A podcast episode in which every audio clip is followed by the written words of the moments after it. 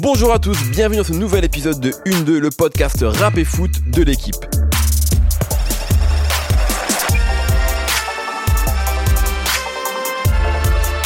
Dans ce programme, nous aimons les stars et les grands champions, mais nous les préférons quand ils sortent des sentiers battus, quand ils ont réussi à concilier succès et trajectoire atypique, ceux qui ont triomphé tout en étant un peu à côté. Nous pourrions appeler ça les gagnants marginaux, et dans cette catégorie, nous mettrions des profils aussi différents que ceux d'Alain Bachoum ou d'Éric Cantona, Renaud ou Georges Best. Nos invités, à n'en pas douter, sont également de cette trempe. Je suis très heureux d'avoir autour de la table Sidney Govou, international français qui a entre autres évolué à l'Olympique lyonnais, mais pas que, club avec lequel il a remporté 7 titres de champion de France. Et en face, Oxmo Puccino, sommité du rap francophone, célébré pour plusieurs disques, Opéra Puccino, Cactus de Sibérie, L'arme de paix. Je ne vais pas tous les citer, on pas toute la journée. Il vient d'ailleurs de sortir le titre Ils ne peuvent pas. Pour nous accompagner aujourd'hui, Pierre-Étienne Minonzio de l'équipe et Brice Bossavi, journaliste dans beaucoup de publications et notamment chez Binge. On va immédiatement commencer avec un premier extrait. Soir je passe à la télé, je vais trouver un vrai job ce soir. Avant je rappais pour être le best, maintenant c'est pour que mes potes soient fiers de moi, que mes fans me checkent, tant qu'on me félicite. Maison disque fait l'échec, impossible de me suivre, j'ai défait l'échelle. J'ai jamais voulu être une star, je voulais juste gagner des prix Nobel au moins des Oscars. Mon fan club suffit seulement d'aimer ce morceau pour y être, jamais aux oubliettes. Mes textes tous d'hier, mon espace va de A à Z, du doigt assis. Spirituel, je m'arrête au 7. Pour moi, Garel, c'est comme pour toi la cigarette. J'écris sans cesse, chaque jour, je dois beaucoup à mes fans. Applaudissez-moi que je m'enflamme. Flattez-moi, hommes et femmes, maman. Ce soir, je passe à la télé. Promis, je veux trouver un vrai job. Mais ce soir, je dois contempler. Applaudissez-moi que je m'enflamme. Flattez-moi, hommes et femmes, maman. Ce soir, je passe à la télé. Promis, je veux trouver un vrai job. Mais ce soir, je dois contempler Emote. Govou toujours le bon placement. Ouais Oh, le deuxième but Extraordinaire Cet homme actuellement oh là la grâce et pour l'instant l'Olympique Lyonnais. Réalise le score parfait, il faut continuer. C'était le featuring Oxmo Puccino, Sidney Govou. C'était extrait de donc morceau Mes fans, extrait de Cactus de Sibérie, ton troisième album, et c'était un moment, euh, à la fin on a entendu un moment assez important de ta carrière, euh, Sidney. Euh, et c'est vrai que c'est un peu ce que j'essayais de dire en introduction. On a l'impression que vous avez vous êtes deux personnes qui vous êtes complètement imposées dans vos milieux respectifs, tout en étant un peu, non pas à côté, mais en tout cas pas complètement intégré dans ce système-là. Peut-être avec une volonté aussi d'être euh, un peu différent, une autre manière peut-être de vivre sa carrière de rappeur comme celle de, de footballeur. Je sais pas ce que ça, ça t'inspire peut-être Sidney. Est-ce que tu as, ce sentiment-là de peut-être pas avoir été un footballeur euh, comme les autres? On me le dit, mais moi je me considère être un footballeur comme les autres. Avec Ouais. euh, jouer dans un milieu, pour moi c'est le milieu qui est différent. Qui des- gens normaux. Et moi, j'ai essayé de vivre normalement dans un milieu qui était différent. Après, ça a donné ce que j'ai fait aujourd'hui. Mais non, je me sens pas à part parce que la part du boulot, je l'ai faite. Après, j'avais peut-être. Complètement. euh, C'est pour ça que je parlais vraiment de, de champion, mais qui a, peut-être eu l'impression, en tout cas donné l'impression d'être euh, Après, un peu différent autres. on aime bien mettre les gens dans des cases. Il faut, t'es footballeur, faut faire ci, faut faire ça, faut écouter telle musique. Maintenant, il y a des certaines modes. Moi, je faisais ce que j'avais envie de faire, mais j'aimais ce que je faisais, donc j'ai essayé de le faire bien, de bosser et de, de vivre ma vie comme, comme j'entendais. En quoi le, ce milieu était différent justement de des gens normaux dont tu parles? J'apprends rien quand on est jeune. Moi, à la base, j'ai commencé tard, donc à Ouais, 18 ans, j'arrive. À 18 ans, j'arrive, je suis perché à Lyon et euh, je comprends rien de ce qui se passe pendant que je mets 2-3 ans avant de d'intégrer un petit peu que je suis dans un milieu différent, qu'il y a de l'argent, qu'il y a tout ce qui va autour. Mais comme je dis, j'ai toujours gardé mes potes d'enfance, donc ça m'a gardé à les pieds sur terre à chaque fois. Et au fur et à mesure de l'évolution, bah oui, je me suis bien rendu compte que qu'il se passait des choses que mes potes ne vivaient pas, donc qui étaient pas forcément normales pour Euh, tout le ouais, monde. le commun des mortels. en. Exactement. Euh, Oxmo, toi aussi, c'est vrai qu'on a, on a un peu ce sentiment-là. C'est même quelque chose qu'on a presque répété, mais t'as tout de suite été évidemment respecté dans le milieu du rap, mais des gens ont voulu aussi te mettre une sorte de d'étiquette de euh, rappeur euh, différent parce que littéraire, euh, le fameux Black Jack Brel, qu'on t'a l'étiquette qu'on t'a collé, etc. Euh, comment t'as as senti toi, t'as vécu tout ça? Moi, j'ai vécu tout ça comme un spectateur un peu, Ouais. parce que bah, j'estime à jamais avoir eu une vie euh, euh, normale.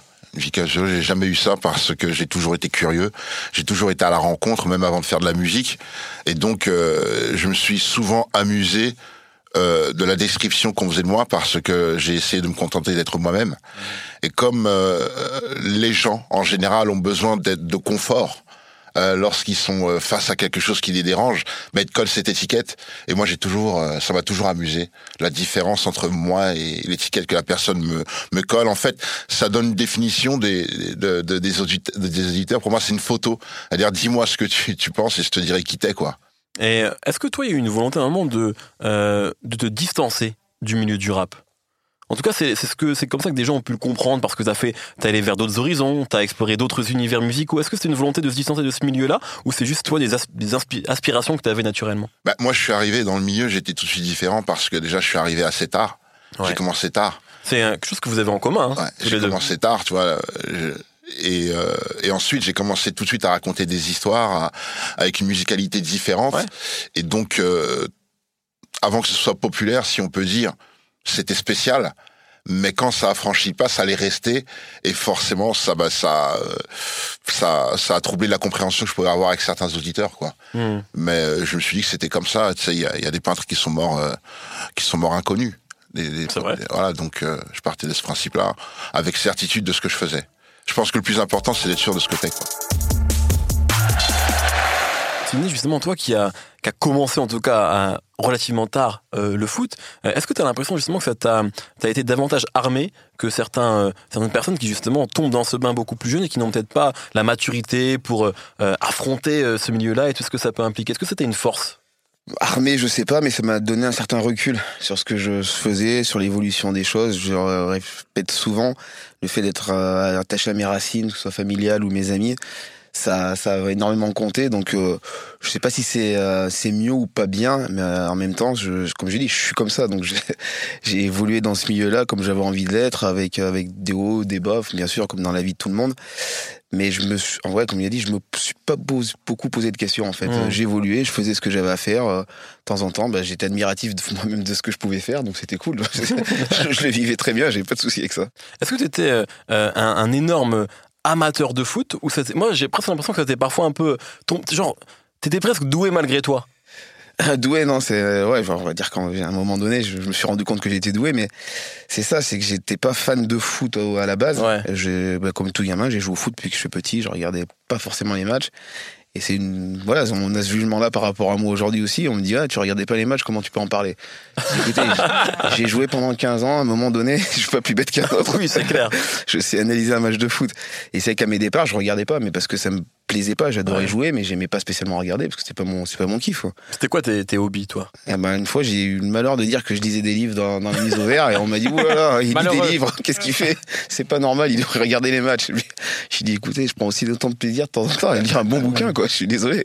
C'est un peu quelque chose finalement que j'ai l'impression que vous avez en commun, c'est-à-dire que toi, Oxmo, alors t'es t'es évidemment un passionné de rap, tu, tu viens de cette culture-là évidemment, mais j'ai l'impression que très vite, t'as aussi eu euh, l'envie d'en sortir, d'écouter d'autres choses, justement, de t'enrichir euh, d'autres horizons. Ouais, moi, c'est ce que je dis souvent, c'est que j'ai commencé avec la, la musique, avec le train qui passait. Si c'était du bal musette, j'aurais fait du bal musette. Si Ouais. c'était du jazz, j'aurais fait du jazz, tu vois. Il y a le rap qui passait, c'est le seul qui m'a accepté. Je suis rentré dans, dans la maison et ça s'est plutôt bien passé, mais, mais je suis arrivé avec une vision musicale. Et ça n'allait pas parce que, euh, malheureusement, euh, le rap est- est- a, a toujours été très codé. Et dès que tu, tu, tu dépasses une ligne, ben c'est plus du rap et tu c'est la discussion change de, de, bord. Et donc j'ai souvent été là-dedans quoi, parce qu'en plus euh, j'ai j'ai euh, j'ai tout le temps été vers mes goûts, vers ce qui me touchait euh, tou- touchait ma sensibilité hors des tendances et forcément ça peut troubler les pistes quand on me voit comme the rapper. Pierre-Etienne À, à ce sujet, euh, Sidney disait qu'on lui a presque reproché de lire des livres. Est-ce que toi, dans le milieu du rap, ou, ou je sais pas, on t'a parfois euh, dit que ta démarche euh, très culture, culturelle, quoi, d'ouverture d'esprit, on a pu te la reprocher parfois ou pas? C'est pas des reproches, c'est pas des C'est des reproches. sous-entendus des... C'est euh, ouais, c'est c'est un traitement, c'est une mise à part polie, avec politesse. Voilà, c'est une mise à part avec politesse. Et euh, forcément, ça te met à distance. Mais euh, comme je te dis, je, je, je reste spectateur et, et je constate. Et en même temps, ça m'informe sur l'époque à laquelle je suis. Alors, je, je le prends plutôt comme ça. Et tu, tu restes toujours attaché au rap euh, aujourd'hui quand même malgré son évolution euh. Bah, euh, le rap aujourd'hui, qu'est-ce que c'est quoi? Ouais. C'est ce que je demande à tout le monde? De quoi, de quoi parle-t-on? Si je parlais de code avant, Aujourd'hui, il n'y en a plus du tout. Est-ce que ça aurait pas été plus simple justement pour toi presque de démarrer, même si tu as eu un démarrage de carrière euh, euh, qui s'est très bien passé, ton premier album a été, même si ça n'a pas été un carton, on a déjà parlé tous les deux, Oui, mais en tout oui, cas il a été apprécié, reconnu. Bon, en Est-ce que voilà exactement. Est-ce que finalement ça aurait peut-être pas été presque plus simple de commencer aujourd'hui à une époque où justement les codes ont complètement Bah, explosé dans sûr, cette musique? bien sûr. À une époque où tu as le droit de chanter, une époque où tu as le droit d'être léger, une époque où euh, l'image est, est mise en avant aussi, chose que j'ai toujours appréciée, même si ça ça n'a jamais eu l'air. Et forcément, ouais, aujourd'hui, tu as toutes les armes pour euh, pour pouvoir faire ce que tu veux, mais en même temps, c'est ce que je dis, j'aurais pas aimé débuter aujourd'hui pour les mêmes raisons, c'est-à-dire que tu as trop de possibilités, tu as trop de moyens, tu as trop de facilités, et du coup, tu fais pas grand-chose, tu fais tout. Et c'est quelque chose que je remarque. C'est-à-dire qu'il y a beaucoup de jeunes, euh, ils arrivent, euh, ils ouvrent un compte, ils mettent deux, trois couplets dessus, et ça y est, tu vois. Ils sont rappeurs. Le mail avec le booking, ils sont rappeurs. Euh, mais euh, ils sont des milliers dans ce cas-là, et donc euh, expliquer à des milliers que il y a peut-être un peu plus de travail à faire, ben c'est pas évident. Donc je constate encore, je suis spectateur.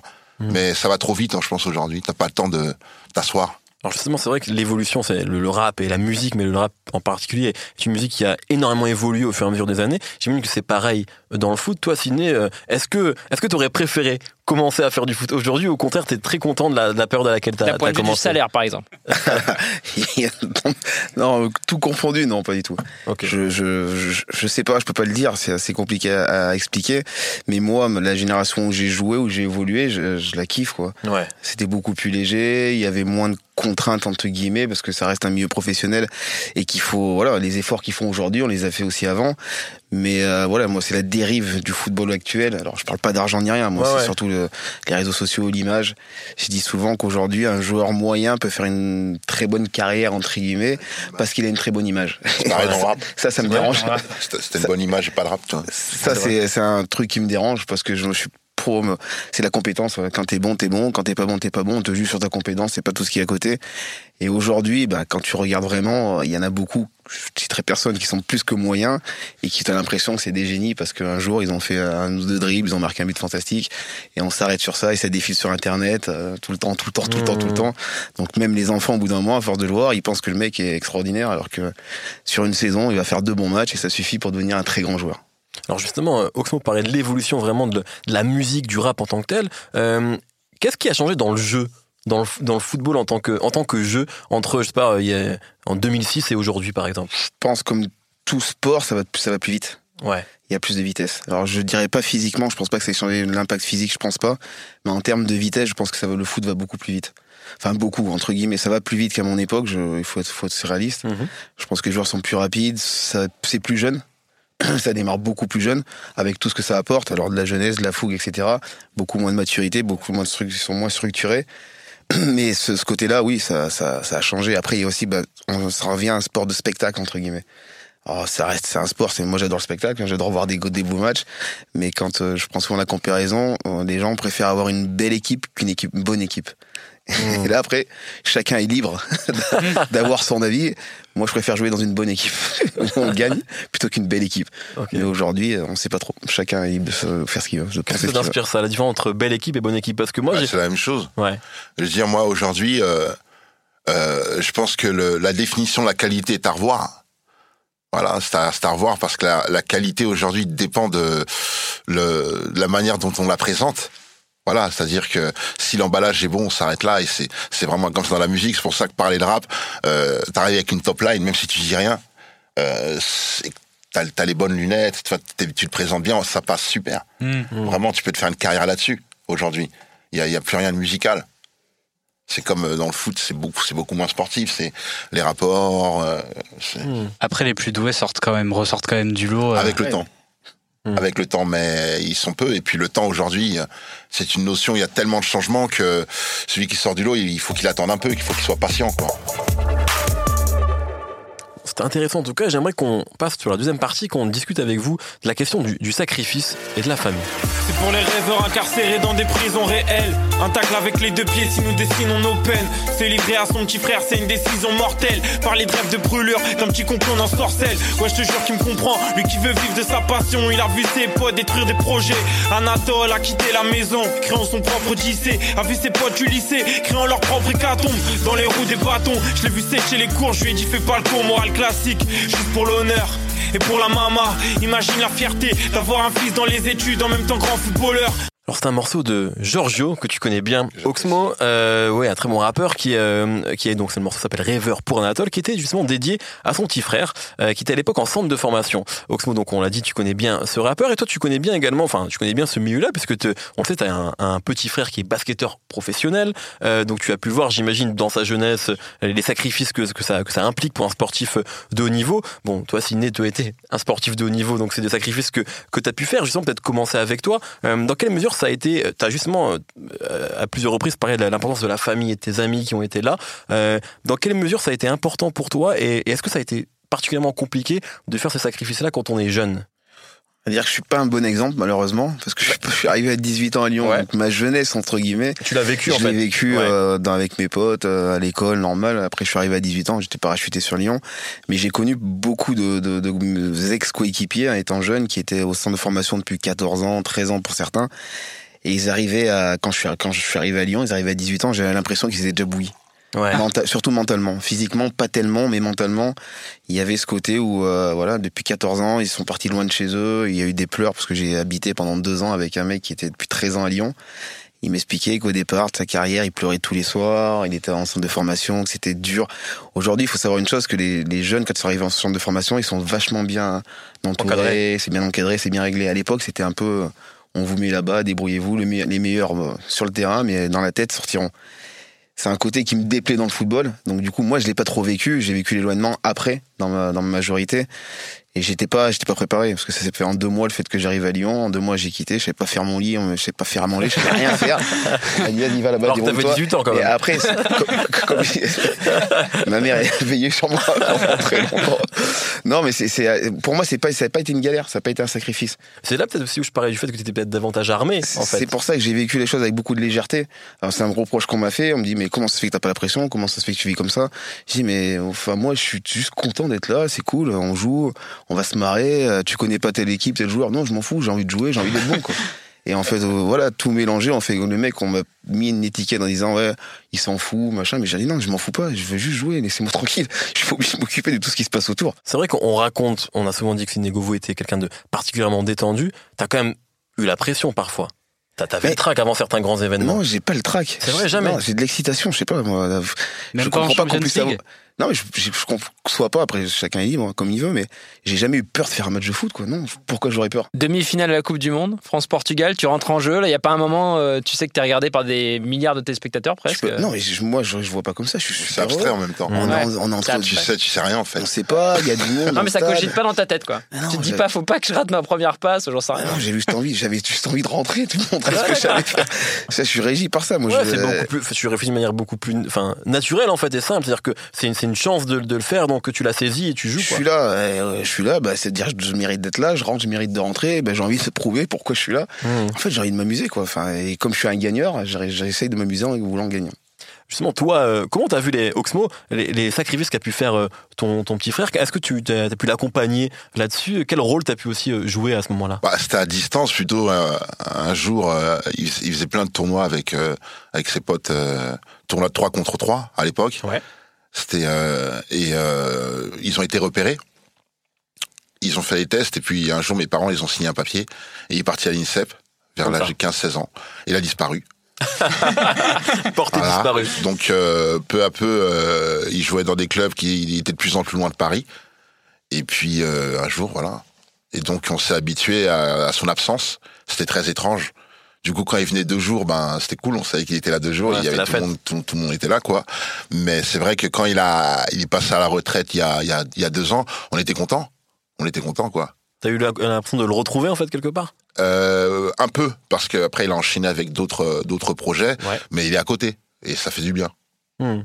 Est-ce que dans le rap, t'as eu à faire des sacrifices, toi? Ou c'était peut-être beaucoup moins euh, réglementé Bah, que le sport? euh, non, non, t'as des sacrifices à faire. Je veux dire, les nuits que tu passes en studio avant d'être, euh, d'avoir, d'avoir ton nom, ça compte pas. Les gens ils s'imaginent pas Euh, tout ce que tu écris, euh, les les les, euh, les problèmes de scène. Les, enfin, c'est il y a une grosse histoire avant de. À la base, hein, à la base, il y a une grosse histoire avant qu'on parle de toi.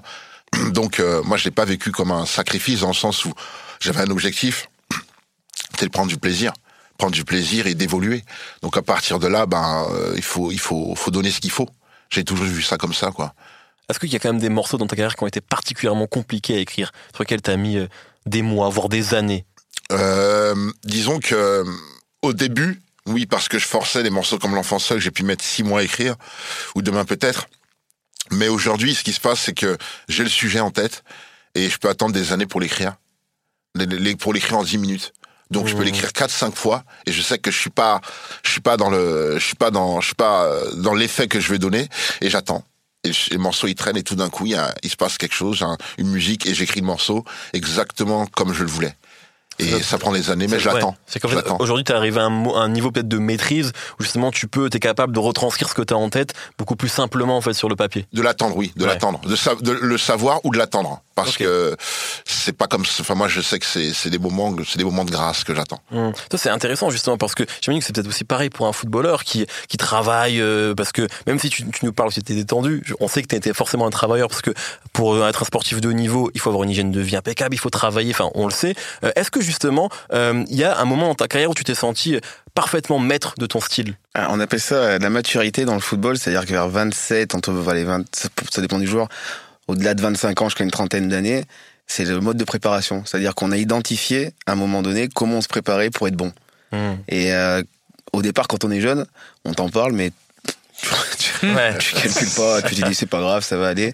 Mais au fur et à mesure de ta carrière, tu te rends compte qu'il y a des certains, une façon de se préparer qui fait qu'à chaque fois que tu te prépares de cette manière, bon, il n'y a pas de généralité, mais tu arrives à, à être performant. C'est quoi alors cette, cette, cette recette? Je pense que c'est individuel. Ouais. C'est chaque personne sait s'il faut faire la sieste une heure, deux heures, un peu moins, un peu plus. Ton coach te dit il faut dormir à telle heure, bah tu dis non, j'ai pas besoin.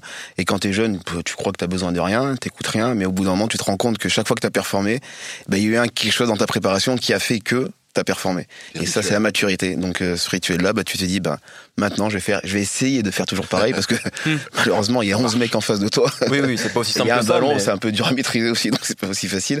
Mais tu te- t'optimises le fait ta, ta, ta préparation pour être performant le jour du match. Pierre-Etienne Euh, Oxmo parlait de sa relation avec son frère. Euh, tu m'arrêtes si je dis une bêtise, mais je crois que tu avais un, frère qui était un gros fan de foot, fan des Girondins. Que, comment dans ta carrière votre relation a évolué? Est-ce qu'à un moment presque il t'a admiré parce qu'il a fait des choses que il pensait pas que tu as fait des choses qu'il il, il pensait pas que tu étais capable de faire? Comment elle a évolué votre relation durant, durant ta carrière? C'est toujours compliqué avec moi. Ça a été très rapide parce que je pense que personne pensait que je, je pouvais déjà aller à Lyon, donc c'était assez Mm. improbable. Et une fois que j'ai été, et qu'ils sont venus me voir jouer, ils ont constaté, bah finalement t'es pas mal. et au fur et à mesure, alors moi j'étais fan de mon frère parce qu'il était plus grand que moi, donc euh, c'était un peu mon idole quand j'étais gamin. Et euh, bah petit à petit, oui, il y a forcément, pas bien, mais il y a eu un côté de jalousie de mon frère. On en parle souvent parce qu'on est, on est ouvert sur la question. Mais il m'a forcément jalousé parce que lui voulait faire cette carrière. Il n'a pas eu l'opportunité de le faire. Et moi, qui voulais pas du tout faire ça, euh, je, m'y retrouve. Donc j'ai souvent dit qu'à un moment donné, si j'avais pu échanger ma place avec la sienne, je, je l'échangerais. Parce que je trouvais qu'il aurait... Enfin, c'était plus beau de le voir évoluer à mon niveau que moi je le faisais sur le moment. Je suis bien content de l'avoir fait, par contre. et après coup, voilà, il- aujourd'hui, mon frère, il, il est admiratif de ce que j'ai pu faire dans le football. On en parle souvent, il me dit honnêtement, même si j'avais été à ta place, je pense pas que j'aurais pu faire ce que tu as fait. Justement, c'est intéressant. Est-ce que, euh, parce que voilà, tu, t- on a, quand on t'écoute, on a presque l'impression que t'es arrivé à Lyon, t'as été bon, voilà, enfin que rien n'avait été calculé. Est-ce que quand même il y avait cette volonté au début, cette ambition, ou au contraire, non, tout, tout est arrivé un peu, euh, non pas par surprise, mais en tout cas, euh, Je suis devenu am- ambitieux euh, après. Je suis devenu ambitieux. Enfin, quand j'arrive à Lyon, j'y vais vraiment pour tester, pour voir si je suis capable. Au bout de deux ans, je me rends compte que oui, je pense que je peux le faire. Et à partir de ce moment-là, une fois que je me suis mis dans la peau d'un mec qui allait jouer au foot, devenir footballeur pro, là, je suis devenu ambitieux. Je, je- de toute façon, naturellement, je suis gagneur, donc ça aide Mhm. beaucoup. Donc l'ambition est venue par la suite en me disant voilà, moi, je veux performer, je veux, je veux gagner, j'ai envie d'être dans une équipe qui gagne. Et après, naturellement, ça t'emmène euh, où ça doit t'emmener. Et toi, Oxmo, justement, parce que euh, voilà, tu as au début, t'es es un passionné de rap, tu commences à en faire avec plein d'autres rappeurs euh, talentueux euh, qui, que tu as côtoyé au début de ta carrière. Euh, D'ailleurs, c'est vrai, notamment quand tu faisais partie de Time Bomb, c'était pas forcément sur toi qu'on misait au début. On a déjà parlé, tu l'as déjà dit. Et puis finalement, t'es le premier qui sort un album et t'es peut-être de toute l'écurie Time Bomb celui qui, en tout cas, une des les plus euh, remarquables, en tout cas aujourd'hui. Mais c'était pas forcément sur toi qu'on aurait parié au début. Est-ce que toi, malgré tout, t'avais cette ambition-là? Tu savais que ou non, euh, c'est arrivé un peu au fur et à mesure. Non, pas du tout. J'avais aucun calcul, mais je me, euh, j'ai toujours eu cette conviction que le travail amenait quelque part. Donc j'écrivais tous les jours. Et forcément, je me suis dit qu'au bout d'un moment, ça allait me servir peut-être à quelque chose. En tout cas, si j'avais l'opportunité de, il y, y avait ça, il y avait ça. Mais j'avais j'avais vraiment pas euh, pas d'autre ambition que de que de prendre du plaisir. Parce que tu pouvais pas tu pouvais pas miser quoi. Tu pouvais pas miser. À quel moment tu te dis euh, que tout ça est en train de se professionnaliser? Sidney nous disait qu'à un moment il, voilà, il comprend qu'il va devenir joueur professionnel. À quel moment tu comprends que tu vas devenir... euh, super tard. Ouais. super tard. Euh, c'était euh, c'était j'avais arrêté après le deuxième album. Et quand j'ai repris avec le cactus de Sibérie. Oui. Et c'est là que c'est- c'était devenu professionnel parce que euh, je voulais arrêter. On Et- après ton j'ai ouais. repris re- poussé par euh, mes proches euh, et donc euh, ça a été un effort parce que j'avais plus le même plaisir. Il fallait le retrouver. Et là c'était du labeur c'était du travail quoi. Hmm. du travail parce que j'ai recommencé euh, la musique dans des conditions qui étaient plus basses que celles que j'avais connues à mes débuts. Donc c'était pas évident J'aimerais, euh, notamment avec Brice, qu'on parle euh, d'un groupe euh, de rap un peu méconnu. 9-3, Saint-Denis, là où j'ai grandi. Là où trop jeune, les gueules sont grandis. Casse pas, teste pas, j'ai pas les bandits. Pas de ton Corléone dans mon quartier, mec. 9-3, Saint-Denis, là où j'ai grandi. Là où trop jeune, les gueules sont grandis. Casse pas, teste pas, j'ai pas les bandits. Pas de ton Corléone dans Hey yo, mon quartier, hey yo, mec. je viens du 93, rien à foutre, tu viens, nous on on te blesse, le falzar, jamais on te baisse, ça je conteste, on te laisse avec deux cycles en moins. Brice. On pète, au fait, tu l'as pour Bah, dans la série des familles d'artistes et de musiciens du foot et du rap, il y a une petite histoire que tout le monde ne connaît pas et que en fait j'avais envie de vous raconter. C'est celle du groupe Serum. Alors euh, Serum, c'est quoi ou plutôt c'était quoi? Bah, On parle d'un groupe de rap français du tout début des années 2000. Euh, ils étaient originaires de la région parisienne, dans le quartier du Vergalan à Saint-Denis. Et euh, c'était en fait un duo qui était composé de deux jeunes rappeurs, Alcide H et Danny Boss, qui à la base étaient plutôt dans le sport. Danny Boss jouait au basket, tandis que Alcide H, lui, était plutôt dans le foot avant de se mettre au rap. Et bah, qui dit Saint-Denis dans les années 90 dit forcément NTM. Ces Roms, en fait, ils vont voir leur carrière euh, décoller en rencontrant le rappeur Cool par hasard en ville. Ils vont bien s'entendre, notamment sur la musique, et il va alors décider bah, de les signer sur son label de l'époque, For My People. Ouais, ouais. C'est quoi? C'est quoi? Souvent, c'est les gens qui sont le plus proches de toi qui peuvent te faire du mal. Et tout ça, c'est malgré eux, t'as vu T'as vu Mais bon, ça reste mes sauces. Et c'est les seuls sur qui je compte. Ouais. J'ai pas choisi mes origines ou ma famille, mais seulement mes potes. Malgré leur sale manie, supporte mes meilleurs ennemis. Ces mauvais génies qui me crament devant ma Rome, qui crame la Marie-Jeanne en se criant. Chez moi, j'ai droit au pire drame. Aux prises de tête et aux embêtements. On risque d'être bête, je mens. Pas qu'ils soient bannis complètement. On est tous compétents. La suite, c'est en fait un vrai bah, succès d'estime dans l'histoire du rap français. C'est Rome, c'est un groupe qui va faire un rap très ancré dans la réalité. Leur musique, elle décrit un peu la vie au quartier avec ses difficultés, aussi ses joies, sur un rap typique de l'époque, à base bah, de piano mélancolique et de rythmique très binaire. Ces Roms, en fait, ils vont collaborer avec des noms prestigieux du rap français de l'époque. Il y a Chain, il y a Salif, il y a Boustaflex, et même sortir un unique album en 2003 qui s'appelle On vit comme on peut. Et c'est un disque qui encore aujourd'hui, bah, il a super bien vieilli, il est très bien produit, il est super bien écrit. Il avait plutôt bien marché puisqu'il avait quand même vendu 20 000 exemplaires. Alors, on peut se demander pourquoi tu nous parles de Serum, indépendamment du, euh, du talent que ce duo avait, mais il me semble qu'il y a un lien entre Serum et l'Olympique lyonnais et Sidney Govou. Mais je suis content parce que je vois que Sydney rigole en écoutant. Euh, si j'en parle, c'est en fait parce qu'il y a un lien avec Sydney, l'Olympique euh, lyonnais. Alcidash, en réalité, c'était le cousin d'un joueur que tu connaissais euh, très bien même, Peggy Louis Ndoula, qui était ton grand partenaire en attaque de l'époque du début des années 2000. Et euh, j'avais envie d'en parler parce que j'ai lu dans une interview que vous aviez donnée au magazine SoFoot, c'était en 2004 ou 2003, que Louis Ndoula, bah, c'était un grand fan de son cousin et il faisait même en fait du forcing auprès des joueurs de l'Olympique lyonnais pour qu'ils achètent l'album de Serum. Et il paraît même que Joël Batz, l'entraîneur des gardiens de l'époque, l'avait dans sa voiture. Du coup, bah, je voulais te demander, est-ce que tout l'Olympique lyonnais écoutait Serum à l'époque? Alors, vous n'avez pas l'image, mais Sidney euh, rigole. hein.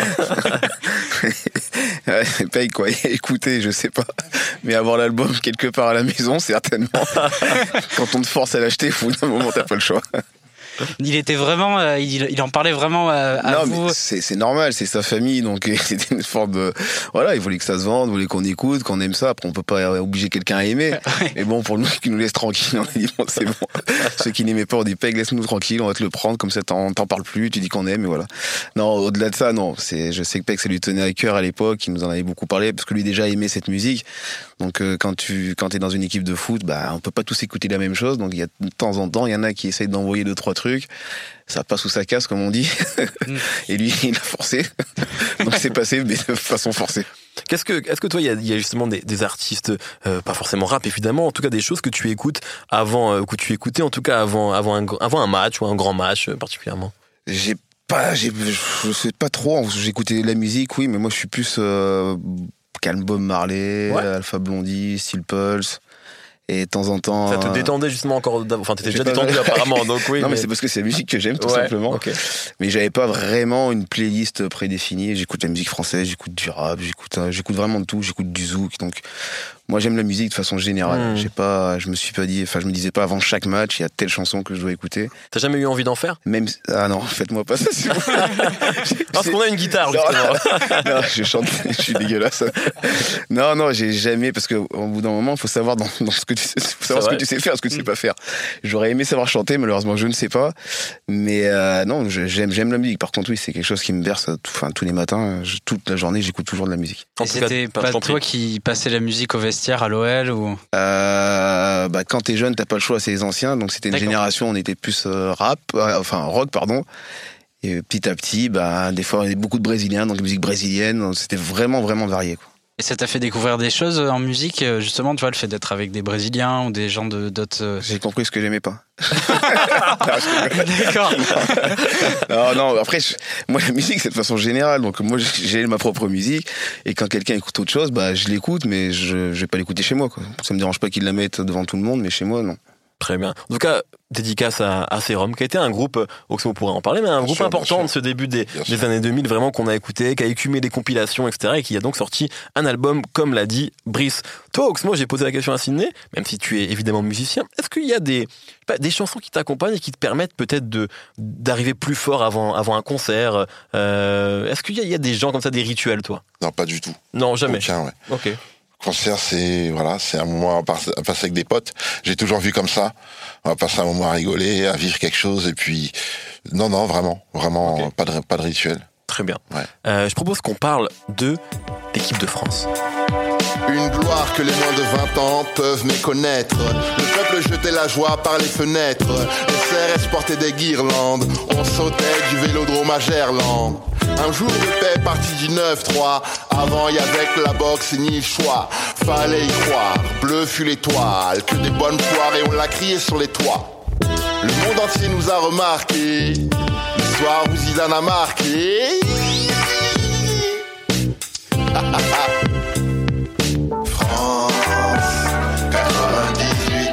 Alors c'est un court extrait du morceau 1998 d'Oxmo Puccino. Euh, c'est vrai que toi Oxmo, tu as souvent hein, parlé de, de l'équipe de France, de ce qu'elle représente, euh, même au-delà du foot, hein, c'est, plus euh, qu'une équipe sportive. Sydney, bon bah t'as, t'as évidemment un lien fort avec, avec ce maillot puisque tu as, as joué, t'as fait des compétitions importantes avec cette équipe. Première question déjà pour toi Oxmo, est-ce que tu vas faire un morceau 2018 Ah, pas du tout. Non, c'est pas prévu? Ben, c'est c'est drôle que tu dis ça. Ouais. parce que justement, euh, je sais pas si on se rappellera aussi longtemps de la fête 2018 que celle de 98. Et parce que euh, on a beaucoup plus rêvé en 98 parce qu'on s'y attendait pas et parce qu'il y avait beaucoup moins d'images. Là en 2018, c'était l'inondation. Euh, presque chaque minute après la Coupe du Monde était est mise en image sous tous les angles. Il y avait plus de mystère, donc euh, beaucoup moins de rêves, beaucoup moins de voilà, tout était tout était euh, voilà. T'as l'impression qu'on était déjà en passé à autre chose Bah, Alors qu'en 98, c'est vrai qu'on a le sentiment on était c'est naïf en longtemps avec 98, nous, ouais, on, on l'a vécu comme il se devait. Là, c'était un événement plus qu'autre chose. C'était un événement et on n'a pas saisi la teneur, l'importance de l'événement comme il se devait en profondeur. Donc on est resté sur la surface et tout était à la surface. Et je pense que ça a gâché un peu le truc. sans faire de la sociologie de comptoir, mais est-ce que tu as l'impression qu'on a peut-être euh, moins, moins le temps, moins l'espace pour rêver en fait Là où en 98, il y a peut-être encore euh, une part d'enchantement Ah, avec euh, cette. On du l'époque de la consommation rapide à outrance, donc euh, cette, cette manière de consommer la victoire était euh, complètement cohérente. Vraiment. Hmm. Ouais, c'était- c'est comme ça qu'on vit les choses aujourd'hui. Quelle que soit la taille de l'événement, Hmm. on passe euh, à la suite, quoi. T'es d'accord avec ça, Ciné, sur peut-être le décalage justement entre le, le niveau de célébration euh, à 20 ans d'écart en fait entre ces deux coupes du monde? Il y a, moi, je parlais vraiment du côté terrain, c'est qu'il y a un côté rêve qu'on n'a pas eu. Enfin, L'équipe fait moins rêver entre guillemets, même si j'aime pas dire ça, même si c'est des joueurs talentueux, avec voilà, ils ont gagné la Coupe du Monde, c'est énorme. Mais euh, ce côté rêve de l'équipe de 98, alors peut-être j'étais plus jeune et j'ai un peu plus naïf quand j'étais avant, mais c'est vrai que la, la victoire, voilà, on a gagné. J'ai l'impression, que, comme il a dit, le lendemain, c'était déjà autre chose. On était déjà passé à l'euro, la préparation de l'euro, qui va rester, qui va partir. Donc c'est, je trouve que c'est dommage. Je trouve qu'on prend pas le temps. Il faut les, et les joueurs aussi devraient plus prendre le temps d'apprécier, de montrer qu'ils l'apprécient un peu plus. Ça donnerait peut-être aussi envie aux gens de l'apprécier un peu plus longtemps. Pierre-Etienne Ouais, juste pour prolonger ce que tu dis, peut-être ce qui a joué aussi, c'est le fait qu'en 98 c'était à domicile, donc ça avait peut-être plus d'impact aussi. Et le fait, la finale aussi. En 98, c'est 3-0 contre le Brésil, la meilleure équipe du monde. la finale en 98, en 2018, on n'a pas fait le meilleur match. euh, C'était un peu, euh, c'était un match étrange. Donc est-ce que ça n'a pas joué aussi ces deux aspects à ton avis? Je sais pas, il, y a, il faut demander aux vraiment les gens qui vivent les choses euh, de l'extérieur. Moi, par exemple, j'ai joué 2006 et la majorité des personnes que je connais me disent on a vachement plus vibré en 2006, même si vous avez perdu. C'était quelque chose d'extraordinaire. Pourtant, c'était après 98 et 2006, il s'est passé un truc. Parce qu'on a généré quelque chose, on était une autre, c'était improbable qu'on arrive jusqu'à la finale. Donc on a réussi à générer quelque chose. Là, c'est pas que c'était fait d'avance, c'est que c'était, je sais pas, c'est une histoire, c'est une histoire de, de- comment on voit les choses, comment on, a, on est avec les joueurs, comment on se sent. Euh, Moi, je suis, j'adore voir leurs vidéos où on les voit, ils font des reportages d'une heure après, machin, filmé, très bien filmé, là, droite, gauche, ils jouent dans, dans le couloir. Mais ça, me- j'ai pas envie de la regarder parce que je trouve que c'est pas naturel. En plus, je l'ai pas vu. C'est vrai que finalement, il y a quelque chose d'un peu commun entre 98 et 2006. Ce que disait Oxmo, c'est 98, c'était une surprise. 2006, après les poules qui avaient été compliquées, on s'y attendait pas non plus. Là où cette année, on faisait partie des équipes favorites. Donc c'est peut-être une, une des différences, en tout cas, entre ces, ces, les différences d'émotions. Brice, tu voulais intervenir? Euh, c'était juste pour rebondir à ce que tu disais, Ciné. Peut-être que c'était aussi par rapport au style de jeu en, en 2018, qui était assez, assez rigoureux, euh, plutôt défensif, euh, la France. euh. Ouais, mais peut-être après, j'ai revu des matchs de 2006, je on joue pas spécialement très très bien tous les matchs. on a l'impression qu'on a bien bien joué, qu'on a dominé tout le temps. J'en ai revu deux, franchement, c'était pas spécialement très très beau. On se souvient du match contre le Brésil qui était particulièrement joli, mais toute la compétition n'a pas ressemblé à ça. J'ai revu le match contre le Brésil, faudrait que tu le revoies, il est pas si joli que ça. Ok, d'accord. Non, je revois que le best-of de Zizou. Voilà, ouais, Le best-of est magnifique. C'est ça. C'est ce qu'on disait sur les réseaux sociaux. C'est vrai, Sauf tu as raison. Zizou, c'est toute la carrière. T'as raison. Ouais, sauf qu'on sait qu'il a une bonne carrière quand même. C'est pas Oui. que Instagram, Zidane. Euh, Peut-être euh, une question par rapport à ça. Ben justement, Oxmo, je- j'en ai parlé un petit peu en introduction de cette partie, mais qu'est-ce que du coup représente l'équipe de France pour toi? Quelle est, quelle est sa valeur symbolique euh, Ou est-ce qu'elle en a encore une peut-être d'ailleurs? Bah, pour moi, comme il y, a des- il y, a, il y a- il y a beaucoup de choses qui ont été assimilées avec le temps, euh, parler du mot symbolique, ce serait marquer une différence. On va dire que l'équipe de France, c'est l'équipe de France, quoi. Sans commentaire communautaire. Tu vois Et Je pense que c'est à partir du moment où on, fera, on parlera de quelque chose de naturel, euh, que tout y voilà, tout, tout, tout- et puis j'ai l'impression que c'est ce qui se passe, ça rentre dans l'ordre, doucement, mais, mais, mais certainement. Voilà, donc l'équipe de France, ben, euh, voilà, elle a, elle a encore à, elle a encore à asseoir le jeu pour moi, tu vois, à, à, à cimenter, solidifier en, en termes de, voilà, ça se fait sur le temps. Toi Mais en termes de ce qu'elle représente, euh, voilà, c'est l'équipe de France. Ok.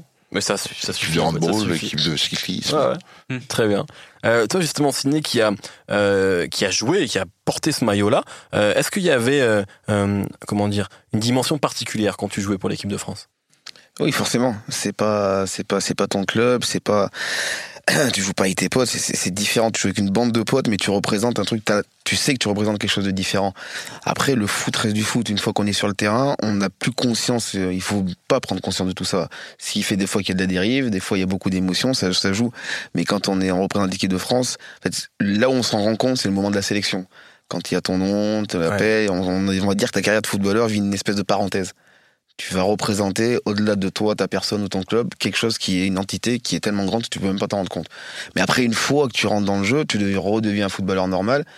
Et c'est pour ça que des fois, bah, ça se passe mal sur le terrain, ça peut se passer mal en dehors du terrain, parce que tout ça fait que nous, euh, les gens reprochent, ouais, ils repartent le maillot bleu, ils devraient faire attention, être plus, plus, plus. Mais tu t'es qu'un homme à un moment donné, et quand le maillot, on te l'a donné, c'est toi qui dois, tu dois l'assumer.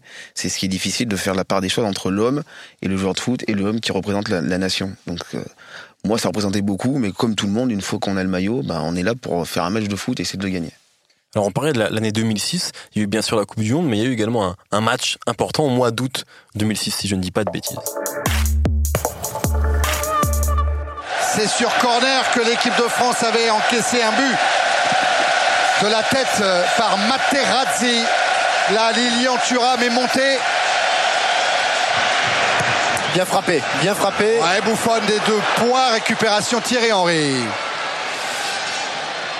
Décalage pour euh, Makelele. Galas maintenant, le centre de Galas. La volée, la volée. Deuxième poteau, La volée La volée Ah la volée Eh ben, dès le Magnifique. début de ce France-Italie, Gambou permet aux Bleus de mener un but. Oui, euh, je voulais parler d'un doublé inscrit par Sidney Govou. Alors généralement, quand on parle de doublé de Sidney Govou, on pense à celui que tu avais inscrit avec Lyon contre euh, Munich en 2001. Mais je voulais être un peu plus original et donc parler de ces deux buts que tu avais inscrits contre l'Italie. Donc c'était le 6 septembre 2006 et euh, c'était au début euh, des éliminatoires pour l'Euro 2008. La France avait gagné 3-1 et donc tu avais marqué deux buts. Et en fait, ce match, c'est un peu à l'image de ta carrière. Il se passe des trucs incroyables qui n'appartiennent qu'à toi. Déjà, c'est complètement fou. Tu marques deux buts qui sont très jolis, la volée qu'on vient d'entendre et un coup de tête euh, splendide. Cannavaro te met un coup de tête d'ailleurs involontaire juste après, au moment où tu marques le but. Tu es complètement groggy et j'ai le souvenir qu'après la rencontre, on te demande de raconter ce but. Tu dis j'en ai aucun souvenir. Il y a que toi qui ça peut arriver. Autre aspect complètement improbable, tu joues avec l'équipe de France alors que depuis le début de saison, tu n'avais pas joué une minute en pro avec Lyon. T'étais plus ou moins en, conf- en- on va dire une situation compliquée, en conflit. En conflit. On peut dire, allez, dis les choses en conflit avec Lyon. Toujours est-il que tu arrives, tu marques deux buts et ce qui est également complètement fou, c'est que ce match est dans un contexte très particulier. Évidemment, c'était 59 jours après la finale de la Coupe du Monde 2006. Donc, évidemment, on s'en souvient, c'était un match que la France avait perdu, le coup de boule de Zidane. La France perd en finale de la Coupe du Monde. Et là, il y a ce match quelque part, cette revanche au Stade de France, dans une ambiance incroyable. Et ce qui est intéressant euh, dans ce match, c'est que tout le monde l'a perçu, moi le premier à l'époque, comme euh, finalement le premier match d'une nouvelle ère qui serait sans Zidane, puisque Zidane a pris sa retraite, et qui serait celle d'une France conquérante qui continuerait à, peut-être être la meilleure équipe du monde, parce qu'on disait que l'Italie était vieillissante, la France était vice-championne du monde. Et en fait, avec le recul, malheureusement, c'est plutôt la fin d'une ère. C'est celle qui avait été ouverte avec la, l'ère qui avait été ouverte avec la Coupe du Monde 2006. Le match d'après, vous perdez. euh, en Écosse. Et quelque part, malheureusement, s'ouvre une longue période qui va aller jusqu'en 2013-2014 où l'équipe de France va être euh, un peu moins bien. Alors du coup, je suis désolé, j'aborde les, sujets un peu compliqués, mais la question que je voulais te poser, c'est toi, tu as une carrière incroyable avec les Bleus où tu as connu le meilleur, on l'a dit, en 2006, Coupe du Monde où tu joues tous les matchs importants. Et euh, tu as terminé ta carrière sur euh, Naïsna, sur la Coupe du Monde 2014. Tes trois dernières sélections, c'est les trois matchs de Coupe du Monde en 2014. Est-ce que c'est quelque chose, euh, avec le recul, que tu regrettes? Est-ce que tu aurais voulu faire au moins une sélection après pour pas rester sur ce mauvais souvenir de cette Coupe du Monde 2010 On se souvient, la France est éliminée au premier tour, il y a une grève. Est-ce que, c'est, voilà, est-ce que ça te pèse que ta carrière internationale soit terminée là-dessus? Pas du tout. Pas du tout, d'accord. C'est quelque chose que tu as balayé Euh, non, non, alors vraiment pas du tout. Alors je regrette ce qui s'est passé à Nasna, mais que ce- il n'y ait pas eu quelque chose derrière. Pff, non, j'ai, je- non, ça me, ça me touche pas. Enfin, je- ça s'est passé, j'ai continué à jouer. Bien sûr. J'ai pas été sélectionné, donc euh, point barre. Comme c'est pas, D'accord. je vis pas comme ça. ouais. D'accord. Ça- ça- ça- tu te dis pas. Est-ce que tu, tu le savais au moment de la Coupe du Monde 2010 Tu te disais que ça pouvait être tes dernières sélections ou pas? Je pensais bien que ça allait être compliqué de revenir. J'avais fait un changement de vie. Je suis parti en Grèce à, à Athènes, donc euh, c'est pas la même visibilité. Euh, le championnat est moins bien, même si j'étais parti faire la Ligue des Champions. Euh, J'espérais peut-être pouvoir revenir, mais bon, comme vu ce qu'on avait fait à Niasna, je me disais bon, il y en a très peu qui vont revenir, à part les plus jeunes. Et j'avais déjà 30 ans dépassé. Donc non, je me faisais pas non plus. euh, je, je pensais pas y retourner ou pas. J'avais pas de. Enfin, je pensais pas. Je voulais continuer ma carrière de footballeur. Et si ça m'avait emmené à retourner en équipe de France, tant mieux. Mais le fait que ça s'arrête comme ça, honnêtement, ça m'a jamais, euh, ça m'a jamais tracassé. Oxmo, ce qui est incroyable, on parlait de Nice Nat, toi aussi, quelque part, tu as un rapport avec euh, Nice Nat, lointain. Euh, Si Ah je dis oui. pas de bêtises, Oui, oui. est-ce que tu peux nous raconter le, le clip qui avait été tourné, euh, auquel tu as participé en 2011 et qui était censé finalement aider à améliorer euh, l'image de l'équipe de France, si je dis pas de bêtises euh, et que tu sais, c'était le moment où l'équipe de France, tu l'as dit, après la Coupe du Monde 2010, avait une, une image malheureusement assez négative. Et tu avais lu un texte de Cyrano de C'est Bergerac. pour l'arrivée d'un nouveau joueur. Oui, et aussi le changement d'équipementier, parce que c'est le Ah moment où, ça, le nouveau moment maillot. où Oui, Nike oui, oui, reprend le- Exactement, le nouveau maillot. Que j'ai fièrement porté. Il était beau. Du coup, quelque part, euh, tu, tu, en fait, ton rôle à ce moment-là, c'était aussi euh, finalement de donner une autre image de l'équipe de France. Oui, voilà. oui, oui, oui. Et euh, donc, tu te souviens, ton rôle, c'était très exactement de lire le- un texte de Cyrano de Bergerac. Oui, tu, oui. Tu, tu te souviens dans quelles circonstances Est-ce que tu avais rencontré des joueurs à l'époque Ah non, pas du tout, pas du tout. C'était c'était avec euh, l'agence et mes agents, et c'était, euh, on était resté concentré sur l'artistique. Voilà, sur l'objectif à atteindre euh, en termes de, de classieux, de voilà, par rapport au maillot, parce que c'était un maillot qui avait un design un peu euh, classique, voilà, et euh, donc il voulait venir vers les vieilles valeurs françaises, euh, Mm. quelque chose d'élogieux, et je trouvais ça très très fin. Et, et au final, ça avait donné une publicité. T'étais plutôt content du résultat ou pas? Parce qu'il y avait Ah, des images sûr. assez léchées. Je crois Bien que c'était assez réussi. Ouais. Bien sûr, bien sûr. De toute façon, Nike, euh, il foire peu. Voilà, donc j'étais content de, de cette opération. Et euh, bah du coup, je fais très attention à, à ce à quoi je participe, forcément. Pour revenir sur ce que disait Pierre-Etienne sur ce match, est-ce que ce, ce match contre l'Italie, qui est effectivement moi, un, un, un très beau souvenir de spectateur, euh, on le prenait presque comme une revanche, même si évidemment on n'a pas, on n'a pas gagné la finale pour autant, mais il y avait un truc comme ça un peu quand on est devant notre télé. Est-ce que pour toi c'est un de tes plus beaux souvenirs de footballeur ou là aussi tu, tu hiérarchises pas, c'est un souvenir parmi tant d'autres? Non, non, je, hiérarchise un peu mes souvenirs. Ah, ok, et, d'accord. et, et celui-ci fait partie des très très bons souvenirs. Parce que la, situation pour moi était très compliquée dans mon club, donc forcément, euh, oui, j'avais pas joué, j'ai en équipe de France, j'étais limite sifflé au départ quand euh, mon nom est apparu sur la feuille de match. Hmm. Et euh, voilà, bah, bah, je, suis un, je suis un compétiteur, je suis quelqu'un d'orgueilleux. Voilà, et qu'à la fin du match, les gens venaient un peu me dire Ah, c'est magnifique, c'est magnifique. Euh, D'un point de vue personnel, j'avais envie de leur dire euh, Ouais. On va vous faire foutre, quoi. Ouais. quoi. Laissez-moi, je vais, je vais kiffer ça avec mes potes, avec, avec les gens que j'aime, mais pas avec vous. Quoi. Rien à foutre de ce que vous pensez. quoi. Voilà, ouais, c'est ça. Avant et après. Euh, Oxmo a dit l'équipe de France, c'est l'équipe de France. En fait. Et c'est simple à dire, mais c'est presque suffisant, justement. Est-ce que toi aussi, tu peut-être l'impression qu'on attache trop d'importance parfois à la valeur symbolique de l'équipe de France? Un peu ce que tu disais tout à l'heure. On dit oui, ils ont le maillot de l'équipe de France, donc ils doivent faire attention à ci, à ça. Euh, Est-ce qu'on n'en fait pas trop au niveau de la, la portée symbolique que représente cette équipe? Tout dépend comment, de quelle symbolique on parle. Le fait qu'on représente, la nation, c'est un symbole qui est suffisant pour représenter l'équipe de France. Maintenant, de la symbolique d'intégration, etc., voilà, je rejoins un peu. Je trouve que moins on en parlera, mieux ça voudrait dire que tout est normal et c'est ce qui, c'est ce qui fait que l'équipe de France, c'est que ça doit être une équipe normale. Très bien. Euh, Oxmo, quel est, euh, on parlait d'un des plus beaux souvenirs euh, de, de, de, de sportifs de Sydney. Est-ce que toi, tu as un, un, un joli souvenir lié au foot, autre peut-être que la Coupe du Monde 98 Je me souviens qu'une fois, tu avais parlé du fait que ton père avait été euh, bouleversé par Séville en 82, c'est ça ou... Euh, oui, oui, oui, oui, oui. Il avait vu, euh, on avait vu la finale et puis euh, je me rappelle quand. euh, quand, ben, quand le match, euh, quand on a perdu le match, ben, j'avais jamais vu comme ça, quoi. C'est là que j'ai commencé à réfléchir à un point de vue psychologique du, du, du rapport au football. Mm. Sinon, moi, j'ai joué quatre ans euh, au club du quartier à Solitaire, euh, en, en réserve avec mes potes, et euh, j'ai j'ai euh, j'ai croisé Anelka plusieurs fois, et euh, ça m'a fait beaucoup réfléchir à la solitude du sportif. Voilà, j'ai j'ai- j'ai pensé à ça plus qu'autre chose. Et à la solitude du sportif, parce que j'avais l'habitude de voir, euh, donc de, de, de visiter mon frère quelquefois pour aller écrire chez lui, parce que justement il y a le calme, il y a tout ce qu'il faut. Et euh, comme ça restait mon frère, je voyais juste quelqu'un qui partait. Mais euh, quand j'avais croisé euh, Nicolas, ben, je voyais un mec, euh, voilà. C'est à quelle époque là? Il jouait à Paris à L'époque où ou- il? jouait à, à Liverpool, je crois. Ah d'accord. Ouais, Ok. c'était- il jouait à Liverpool. Ouais, bien ça. sûr, il a joué à Liverpool. ouais. Ouais, c'est ça.